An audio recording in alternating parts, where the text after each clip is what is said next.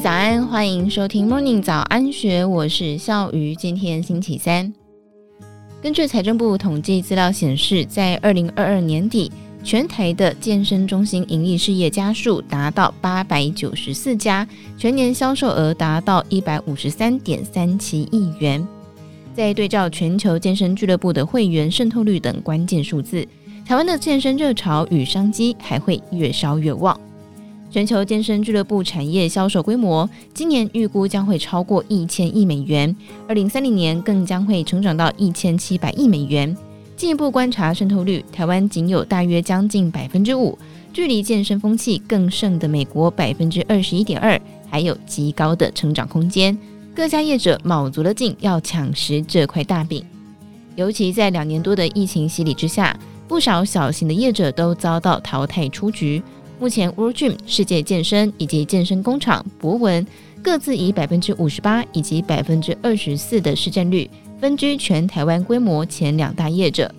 随着在台湾深耕二十三年的 World Gym，明年一月份将挂牌上市，不论健身产业话题和商战都将随之开打。World Gym 以老大之姿，打着超过三千名的教练，从早到晚的课程。近年来更是以多品牌经营模式，企图大小通吃，并且喊出还有再开一百家店的空间。而健身工厂也积极的拓点，主打自有团课品牌，专门设计适合亚洲女性高龄客群的健身课，还打算从国外市场开始发展授权业务。在这块大饼持续成长的同时，竞争也将会越发激烈。世界健身董事长柯约翰深耕台湾市场二十三年，说着一口流利的中文。他说，在这个行业，稳定非常重要。他更是台湾健身革命的重要推手。来到 World Gym 位于新北板桥的训练中心，像这样子提供教练教育训练的专业场所，World Gym 是连锁健身房的唯一，而且北中南都有设置。每一位教授都要接受三个月的训练，并且通过各项认证。目前，World Gym 健身教练课程百分之八十来自于续购，每个月大约有二十五万堂一对一的教练课程，旗下有超过三千位全职教练。世界健身俱乐部在全台湾一共有一百一十八个据点，是最大的连锁健身俱乐部，拥有四十四万的会员数，市占大约百分之五十八，去年营收将近八十九亿元。近年来更是以多品牌模式扩张版图。包括 Express 以及主打高阶市场的 Fizone 新品牌的诞生，是由于 World Gym 发现有些会员不一定会使用毛巾、三温暖等设备，于是较少频数的 Express 应运而生。而 Express 占地面积需求比较小，每个月会员费更是下降到六百元有找，使得品牌得以快速扩张。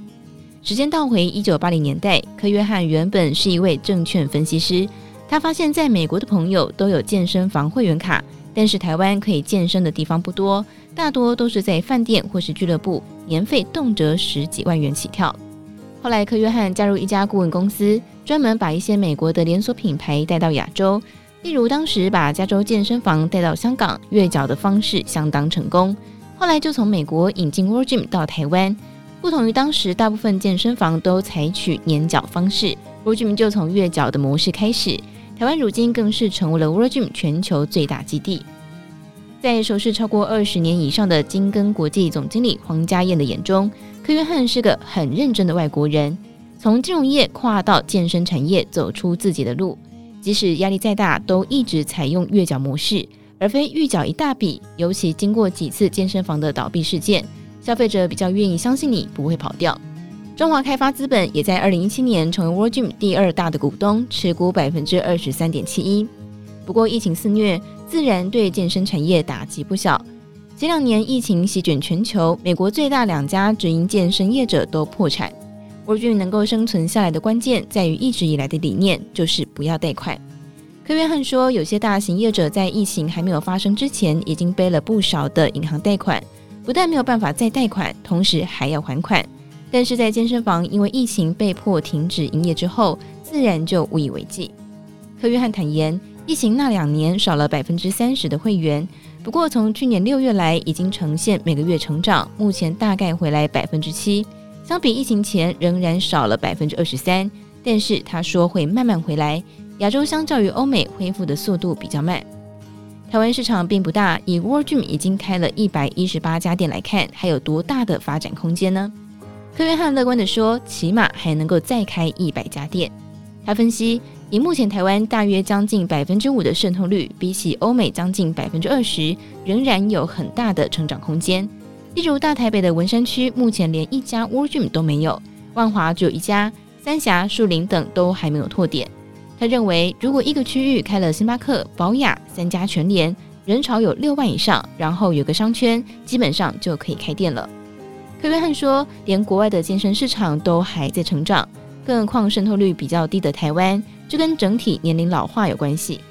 他说，现在六十岁以上去健身房的很少，但是三十到五十岁很多。等到以后他们六十岁的时候，也还会继续运动。不止如此，World Gym 同时也拥有六个海外市场的授权。根据了解，台湾积极展店之外，也将优先考虑进军泰国及菲律宾市场。无疑替未来上市后的业绩增添了不少想象空间。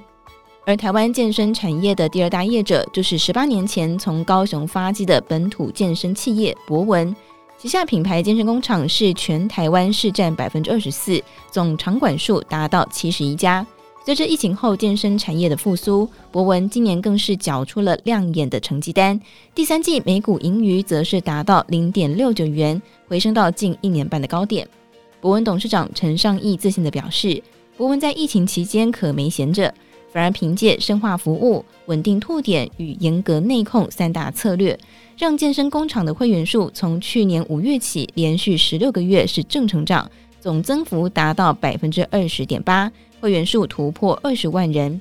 先看深化的服务，博文从二零二一年起就建立了团客品牌 Force，不同于市面上大多团客是源于欧美。他们推出了专门为亚洲女性及高龄客群所设计的健身课，比如亚洲女生天生容易堆积臀部脂肪，在课程当中就会加入比较多的臀腿训练，或者是考量高龄族群的体能不足而设计强度比较低的动作。博文有氧部的主管卢昭君解释，台湾二零二五年即将迈入老年人口超过两成的超高龄化社会，而且团课以女性居多，男性则是偏好重训。所以，针对两大族群设计团课，以长辈来说，着重增强心肺和肌耐力，并且参考文献、人体能量学等科学方法去设计，再花一年调整强度。